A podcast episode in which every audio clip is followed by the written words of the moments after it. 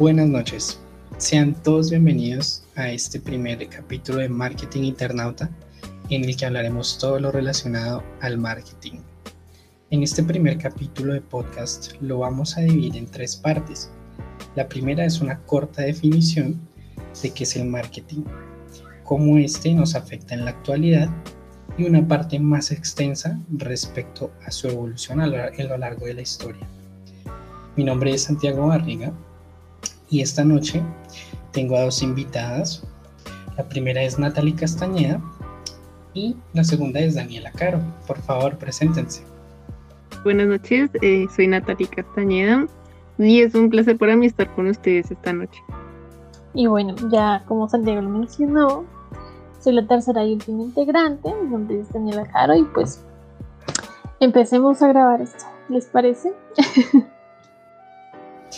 Bueno, ya que nos conocemos, pues es un honor tenerlos aquí esta noche en esta sesión de podcast. Y bueno, empezando, eh, pues comencemos por dar el significado del marketing. Según la RAE, ¿sí? esta nos da el significado en una sola palabra, la cual es mercadotecnia. Pero si nosotros buscamos el significado de esto, y cito textualmente, la define como un conjunto de principios y prácticas que buscan el aumento del comercio, especialmente de la demanda. ¿sí? Yo pienso que nosotros pues pensamos que este concepto pues es bastante acertado, ¿no? Pero si lo profundizamos un poquito más, y pues vemos que el marketing actual pues se maneja de forma digital, ¿no? Gracias a todos estos pasos agigantados que la tecnología ha dado y que claramente seguirá dando, ¿no? Pero si lo comparamos un poquito al, marketing de antes, ¿sí? Pues remontándonos a, los años 50, yo creo que eh, pues es evidente que en esos tiempos lo que más importaba era la producción, ¿sí? Y que pues estos productos que, estaban en, en, el mercado, eh, pues el cliente al adquirirlos obviamente conseguía como un beneficio, ¿sí? Ok, en eso me gustaría agregar algo. Como lo menciona, pues antes era como más centrado al producto y simplemente ofrecerlo. Pero pues hoy en día vemos como el marketing en realidad intentas como crear una conexión personal con la persona a la que le ofrece el producto o incluso llegarlos a incluir en una comunidad pues respecto a lo que se les ofrece. Sí, claro. Nosotros podemos evidenciar que, que a lo largo de la historia pues el marketing ha tenido un, cambio bastante extremo ¿sí? En los, métodos en los cuales se utiliza. Y bueno, si avanzamos un poquito más en el tiempo, digamos, en los años 70, eh, las empresas ya como que tenían una mentalidad diferente y un enfoque en el cual pues querían como eh, satisfacer las necesidades de, los clientes. ¿sí? Pero bueno, todo este aspecto de la evolución, como ya les mencioné al principio, lo vamos a, analizar más adelante en este, en este capítulo de podcast. Ya mirando eh, el marketing digital concretamente, eh, pues sí surgen varias cuestiones importantes, ¿no? Y como lo es el uso de los algoritmos, que es algo que vemos hoy en día en Internet bastante, ¿sí? Es un tema bastante extenso. Y pues hablando un poco de eso, yo quiero darle la palabra a Natalie para que nos cuente un poquito de este tema, ¿no? De cómo el marketing nos afecta y hoy en día. Ok, gracias. Eh, bueno, ya es más como a mirarlo de una manera muy, muy demasiado personal en cómo nos vemos nosotros relacionados en cuanto a ese marketing digital o si nos afecta de alguna manera. Bueno, eh, si si ya bien pues obviamente hemos interactuado con el marketing, especialmente pues en redes sociales. Eh, no sé, yo, yo por mi parte encontraría como que hay aspectos positivos y negativos de esto. Pues, como un ejemplo, mencionemos como un aspecto positivo el hecho de que vamos a plantear una situación donde yo me encuentre interesada en comprar algún producto y este, no sé, como buscando en la web y todo esto, como las características, precios, lugares donde lo comprar y todo esto. Entonces es como, eso es decir, como, bueno, eh, ya, ya investigué un poco, ya tengo algunas opciones, voy a salir y después continúo con mi búsqueda. si ingresamos a alguna red social minutos después, ya nos va a empezar a aparecer solo de eso. Es como, mira este celular que estás buscando con estas características, tiene este precio y más abajo te va a aparecer otra. Otra tienda distinta con otro precio distinto. De, de pronto le cambian alguna cosa al dispositivo o te ofrecen un dispositivo mejor, pero como con características similares. Entonces, por esta parte yo creería como que en, en parte nos ayuda porque nos ahorra como la búsqueda exacta de, del este y ya pues nos brinda como, como los espacios exactos, como los lugares donde podríamos conseguir este, este producto. Pero pues no tenemos que descartar ahí la idea de que de, cómo realmente ellos nos pueden ofrecer esto si, si o sea lo estaba buscando yo porque ellos me ayudan.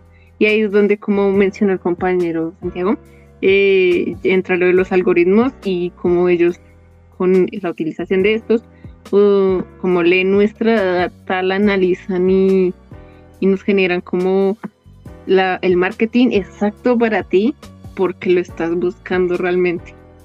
Sí, exacto. Pues aquí yo quiero aportar un pedacito y es como entender que dentro de nuestra realidad actual, dentro de nuestro contexto, en esta época digital, es entender que nada de lo que hacemos en la red social o de hecho en internet en general eh, va a ser pues totalmente nuestro, de, nuestro, de nuestra propiedad, ¿no? Todo tiene un precio, por decirlo de alguna manera. Eh, todo lo que hacemos deja rastro y estos rastros son los que pues a final de cuentas es, es una mercancía, ¿no? Porque es la información para que, como tú lo decías, las empresas lleguen a ti de una forma más directa buscando o, bueno, enseñándote todo lo que has estado buscando en los, últimos espacios que has tenido dentro de la conexión a Internet. Entonces es también como un espacio para reflexionar sobre, bueno, si nos ayudan, pero, pero a qué precio realmente nos están quitando parte de nuestra privacidad. Que a veces también se pregunta, ¿en la actualidad existe privacidad estando en Internet? Es como una una pregunta que se puede generar dentro de esta realidad. Lo que mencionas es, es una pregunta bastante interesante. En lo personal yo creería que la privacidad no existe ahorita porque, bueno, como todo sistema actualmente tiene vulnerabilidades, ¿no? Y si recordamos, no hace muy poco, creo que dos semanas más o menos, ocurrió una filtración de datos en Facebook masiva de muchos usuarios y por lo menos en noticias han anunciado que, que, estos datos se están vendiendo en lo que se llama la Deep Web, ¿no? Entonces son bastante, bueno, se crean bastantes problemáticas al respecto, ¿no? En torno a este tema. Y en lo personal yo diría que, que la privacidad no existe, ¿no? Porque hemos llegado a un punto en el cual eh, hay un bombardeo de información bastante grande y prácticamente es como sentirse espiado día a día. Exactamente, y pues me parece muy importante esos aportes, porque es donde ya entramos a, a ver cómo realmente, listo, nos están vigilando, cómo nos están vigilando. Normalmente conocemos que nos vigilan porque pues el micrófono y nuestros dispositivos tecnológicos y todo esto nos están ahí como es que está diciendo, que está haciendo, que están, que está buscando. Pero pues ya últimamente ha surgido tanto y ha avanzado tanto esto que ahora utilizan las cámaras de nuestros dispositivos. Nos están viendo, están viendo cómo nos expresamos, con quién estamos, qué actividades realizamos y todo. Y ahí van como de esa misma manera generando los, los anuncios y todo eso que nos ofrecen. A mí me pasa algo muy, muy seguido y es como con el consumo ya no de comparar, sino de lo que yo veo y como sigo en redes, en, plataformas y todo. Netflix para mí es un caso muy, muy, muy eh, como el primero ahí en eso. Si yo me veo una serie, ya después me va a empezar a sugerir varias, pero yo digo, no, bueno, no las voy a ver. Pero me voy a una red social y ahí me parece toda la publicidad exacta de esa serie que me están recomendando. O sea, es como, mira, la tienes que consumir o no te vamos a dejar en paz. Y es así, así con varias cosas. Me, pasa con series, con cómics, con libros, los videojuegos de igual manera. O sea, todo está como ten spam de esto porque si no lo consumes no te voy a dejar en paz. Y si lo consumes te voy a generar más spam de otra cosa para que continúes conmigo. Entonces es como vaya beneficio para las empresas, es como wow. El negocio hoy en día es esto definitivamente. Y pues ya de esta manera, pues ya como siendo más esto, vamos a darle pues a la compañera Daniela para que nos explique cómo evolucionó tanto el marketing para llegar a este punto de, de generarnos el spam y utilizar nuestros dispositivos y todo esto. Sí, muchísimas gracias. Bueno, también quiero hacer como una parte pequeñita de que, em, pues sí, esa es como la forma en la que se mueve ahora este negocio, ¿no? Porque, pues, como comenté ahorita, eh, los datos son realmente una de las mercancías más valiosas en este momento. De hecho, de hace, un tiempito hice un documental sobre esto de los datos, de, cómo a veces incluso llegan a superar el precio del petróleo. es algo absurdo, algo que mueve al mundo. Esto pues ya es también como ver hasta qué punto ha escalado el mundo digital en la importancia y la integración de nuestra vida pues real, por decirlo de alguna forma, pues, lo digital también es real, pero hablando más como a esta parte del mundo tangible, que también ha superado eh, pues algo tan importante como un indicador económico, que es el petróleo. Los datos a veces incluso llegan a superar su valor en el mercado. Entonces es como eso. Y pues bueno, vamos a empezar a hablar de cómo cómo caracoles hemos llegado hasta este punto de que pues ya nos estén viendo, estén viendo nuestras reacciones a través de la, de la cámara, ¿no? Entonces, em, pues Santiago ya nos comentó un poquito de lo que era el marketing en el pasado, y pues realmente en el pasado no existía marketing como tal. Lo que había era, eh, pues en los medios de comunicación de ese tiempo, era más que todo radio y prensa escrita.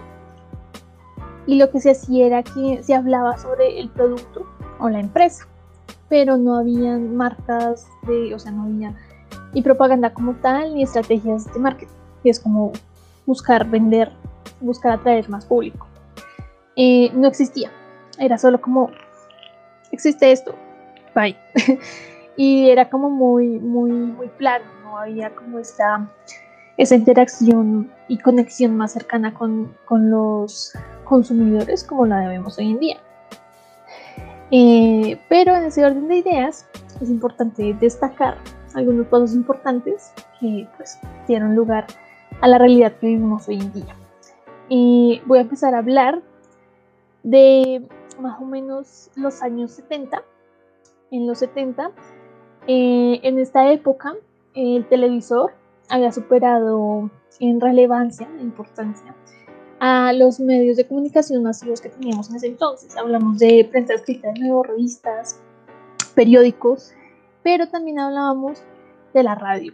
La radio, en la radio se movían todos los jingles, las cancioncitas pegajosas estas, pues también tuvieron como su tiempo de oro, pero con la, con la realidad de que la televisión empezó a superar en importancia este medio de comunicación, se abrieron nuevas posibilidades y nuevos métodos.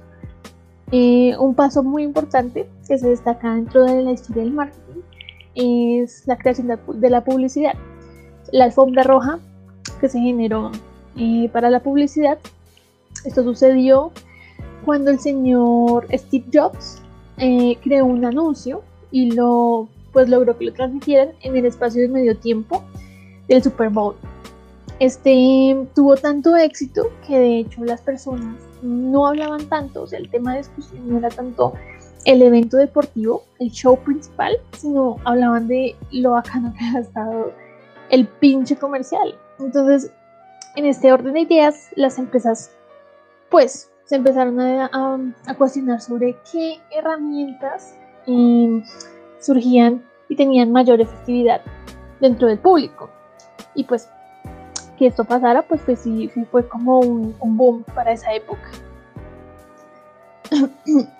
Ok, entonces, pues según lo que nos cuentas, yo consideraría que sería muy, muy importante tener en cuenta este esta alfombra que se creó en el Super Bowl eh, como el inicio de todos estos anuncios comerciales de música, ropa y todo como de marcas importantes que podemos ver en la calle.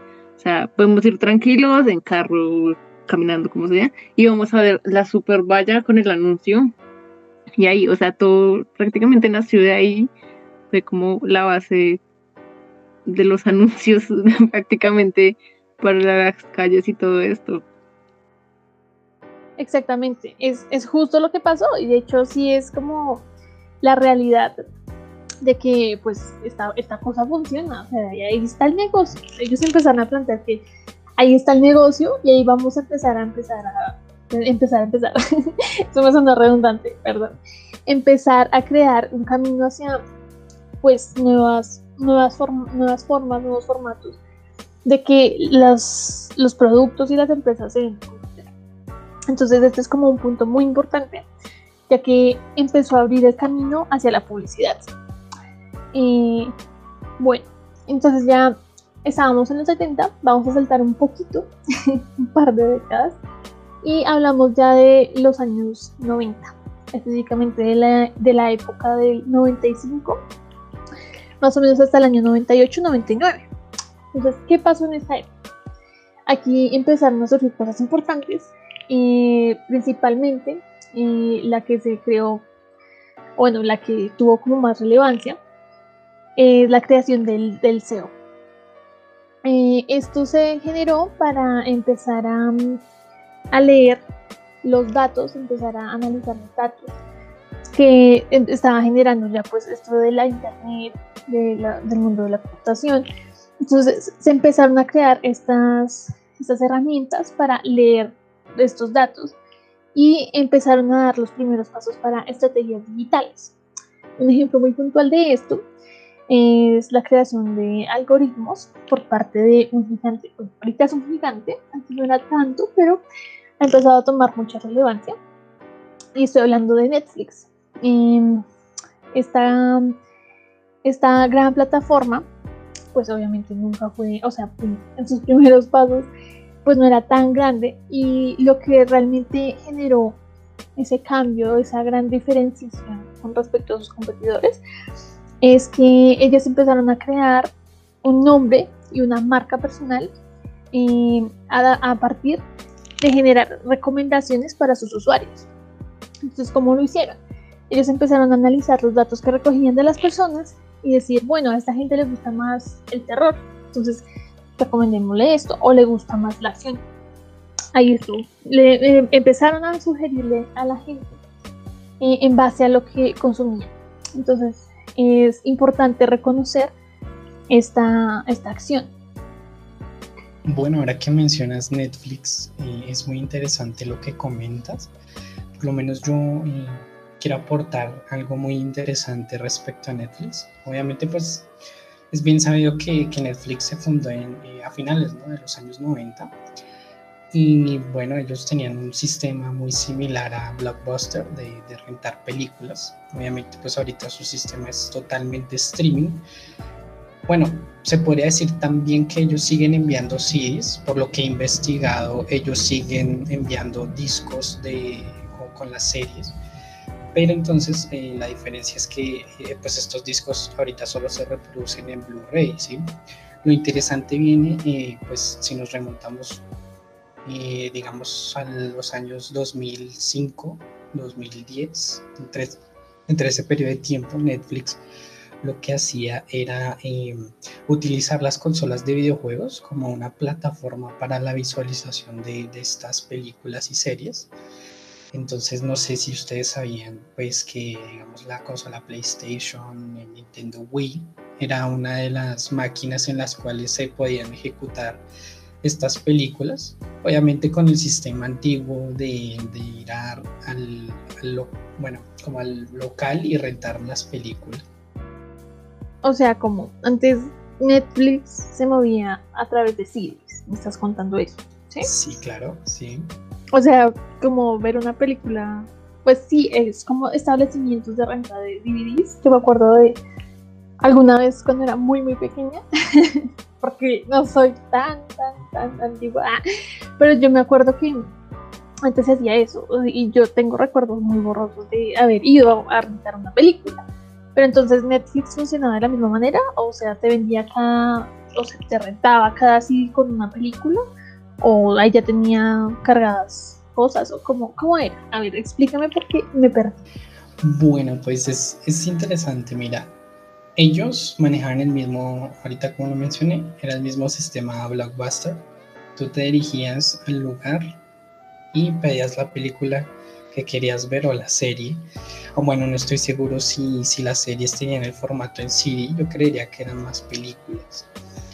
Pero entonces, eh, pues, eh, simplemente tú pedías la película, la rentabas, la llevabas a tu casa.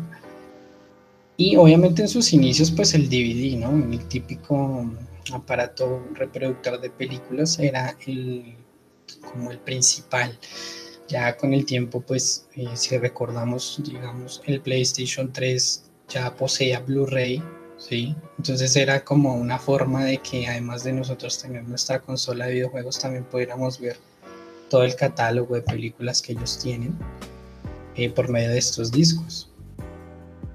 Wow, wow. Nunca me había planteado la manera, ni siquiera había pensado o buscado como era Netflix antes de cómo lo conocemos ahora. Y es algo como que realmente no me esperaba y estuvo. Qué loco. Sí, bastante. Muy, es como muy totalmente opuesto a lo que es ahora. sí, sí, es muy, muy, muy curioso. Pues yo nunca me imaginé que, o sea, nunca me había planteado tampoco la idea de cómo era antes esto y yo creí que realmente Netflix era algo muy nuevo hasta que pues empezamos a hacer el Netflix. Miedo. Wow. Bueno, muchas gracias por el apunte, por el dato, el datazo. Eh, y bueno, continuando con mi, con mi, con mi exposición de, de la trayectoria o transición o evolución del marketing eh, para esa época, de los 90 también eh, se creó la tendencia, bueno, se crearon eh, los bloggers, eh, se empezaron a generar las plataformas de blog con el término de blogging y también se creó la plataforma de Twitter. pues obviamente eran sus inicios muy básicas, muy rudimentaria, totalmente diferente a lo que es esta plataforma de red social hoy en día. Y bueno, damos un saltico en el tiempo y eh, estamos hablando de los años 2000, específicamente del 2003 al 2007 más o menos. Eh, acá hay varios puntos importantes que resaltar. Para esta época em, tenían tanta información ya acumulada, habíamos generado tanta información que ya empezamos a hablar de la dictata. Entonces, en esta época, pues se generó ese término con respecto a la enorme cantidad de datos que se tenían, hablamos ya de Big Data. Y Google empezó a crear sus, sus herramientas para leerla, analizarla y pues manejarla de una manera más, más fácil y adecuada. Entonces empezamos a ver los cimientos de lo que ya estas grandes plataformas de Google Analytics, todas estas cuestiones que nos ayudan a medir esto, esta información. Y por otro lado, surgió también pues las inteligencias artificiales. En esta época pues eran muy básicas, pero desde este punto ya están, ya están con nosotros las inteligencias artificiales, como para tenerlo ahí como en cuenta, de que en los 2000, inicios de, de siglo y de todo, empezaron a nacer las inteligencias artificiales. Otro punto importante es que también para esta época empezó, bueno, nació Facebook y YouTube. Y con estas dos eh, se abrió un camino de información, de recolección de información más especializada. Hablábamos de que pues en Facebook tú dabas me gusta, o sea, ahora tienes más reacciones, pero antes era solo el me gusta, era muy diferente a lo que es ahorita. Ahorita Facebook tiene de todo, hasta tiendas. Entonces antes era solo como algo muy personal, también era como inspirado un poco en el blog, era para contar tu vida, compartir tus cosas con tus amigos y seres cercanos, pero pues sí, ahora ha evolucionado bastante. lo mismo que ha pasado con YouTube.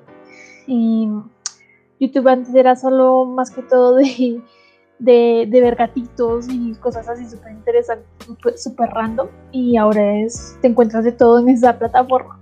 Entonces, con estas dos empezaron a tomar medidas de datos más específicos, de gustos, de preferencias. Entonces, con estas se abrió una posibilidad de analizar nuevos campos de datos. Entonces, con eso, perdón. y otro punto es que para esta época se lanzó el querido iPhone 1. El primerito en el cual vamos como en el 13. Alguien que me saque esa duda. Eh, sí, creo que hace poco salió el 13, si no estoy mal. No puede ser. Bueno, el iPhone 1 nació para esta época. Entonces, eh, si uno se pone a pensar, realmente no fue hace tanto tiempo. O sea, sí, pues ya son casi 20 años pero es un paso realmente gigante lo que sea, o sea el desarrollo de tecnología móvil es muy rápido, porque en 20 años ya tenemos aparatos que nos identifican por la cara, algunos ya nos pueden identificar hasta con tapabocas, entonces sí es como ese, ese gran, pues esa gran comparación entre que no es tanto tiempo en, relativa, en relatividad, pero pues ya ha avanzado bastante. Entonces, em, y con el nacimiento de este primer pequeñito iPhone, bueno, que no era tan pequeñito, era más gordo, sí, pero pues era muy pequeño para la época, era paso importante. Eh, empezamos a hablar ya de consumo de aplicaciones. Y bueno, aquí ya damos otro salto, eh, más o menos para la época de 2010 a la actualidad, eh, vemos un cambio importante y es que con el nacimiento de una red social muy, muy, muy, muy, muy famosa, muy descargada, que es Instagram, eh, también empezó a nacer el concepto de influencers. ¿Por qué este concepto es tan importante para el marketing? Porque las personas eh, dejaron de, confiar en el branding corporativo, perdón, se me enreda la lengua, y eh, se empezó a ver una tendencia que las personas preferían la recomendación de otra persona a la de las, de las empresas y las marcas. Entonces, si nos fijamos bien, de hecho es algo que sí se mueve bastante. Y el negocio de los influencers es otro que mueve bastante, bastante plata. Eh, pues lo vemos todos los días. Digamos, los youtubers que también tienen sus redes sociales, eh, están por todas las plataformas. Vemos que hacen, pues, eh, patrocinios, la gente les paga para que hablen de sus marcas, porque han generado, estas personas generan un vínculo entre su público y ellos, lo que los vuelve pues más cercanos. Y crean esa relación de, de no estar hablando con una empresa gris, aburrida, sino sentir que estamos hablando con otro ser humano. Esto es como un paso importante y es algo que pues vende bastante. Y pues obviamente el marketing se mueve dentro de este negocio. Y, pues, pues hablar sobre las redes sociales como blogs y pues es importante también porque ahí también pues se mueve el negocio dentro de, de, de, las personas. Entonces es como eso que quería pues, darles notar. Pues sí fue un repaso como muy rapidito, sin embargo creo que toqué los puntos más importantes también lo hacemos así por cuestión de tiempo. Eh, quiero aclarar una cosa, es que nuestra fuente, de nuestra principal fuente, o bueno, principal fuente para esta parte de la evolución del marketing, salió de una charla TED eh, del señor, ay, se me escapa el nombre, es un mexicano súper chévere, realmente les recomiendo su TED, mm, del señor Paul Soto, y él sí es un experto, él es un graduado titulado en marketing. Nosotros pues somos estudiantes, pero hoy vamos por buen camino y pues quería también pues reconocer que eh, nuestra fuente fue este, este TED, entonces para tenerlo en cuenta. Bueno, es muy interesante todo lo que nos has contado, Daniela. Muchas gracias por ese aporte de la evolución del marketing. Y, bueno, yo creo que ya hemos llegado al final de, nuestro primer capítulo. Lastimosamente se nos ha acabado ya el tiempo, pero hemos aprendido bastante hoy, ¿no? Y yo pienso que es muy importante quedarse con esta información, ¿sí? Para aprender un poquito sobre la evolución y los aspectos más importantes del marketing, ¿sí? y bueno, eh, para todos nuestros oyentes, y pues recordarles que este podcast lo pueden encontrar en la plataforma de SoundCloud y prontamente en Spotify para que estén por ahí checando. Nosotros somos Marketing Internauta. Y pues también no olviden visitar nuestro blog, el cual les vamos a dejar el enlace en nuestra página de SoundCloud para que nos sigan. Eh, es importante recordarles también que pues vamos a estar eh, subiendo episodios progresivamente, pues vamos a ver cómo cuadramos nuestros horarios, ya que estamos empezando, esta es nuestra primera sesión, pero sí les invitamos a que estén pendientes de, nuestro, de nuestro SoundCloud. Y no siendo más, pues dejaré que nuestras invitadas del día de hoy se despidan. Eh, bueno, como lo decía Santiago, estar muy pendientes de nuestro blog y pues esperar a una próxima oportunidad para reunirnos y charlar más sobre este gigantesco mundo. Ya supongo que en las próximas sesiones hablaremos más puntualmente de cómo funcionan los algoritmos, cómo funciona la inteligencia artificial y este tema y estos temas que están como muy importantes dentro de, pues este mundo. Y pues ya, muchísimas gracias. Se despide Daniel, claro. Sí, efectivamente yo también los invito a que estén pendientes pues, de nuestro SoundCloud. Y realmente espero con ansias nuestros próximos podcasts. Eh, creo que van a ser demasiado interesantes y vamos a tener muchos puntos para tratar. Y entonces pues los espero con ansias en el próximo capítulo y buena noche. Bueno, no siendo más, buena noche para todos nuestros oyentes. Adiós.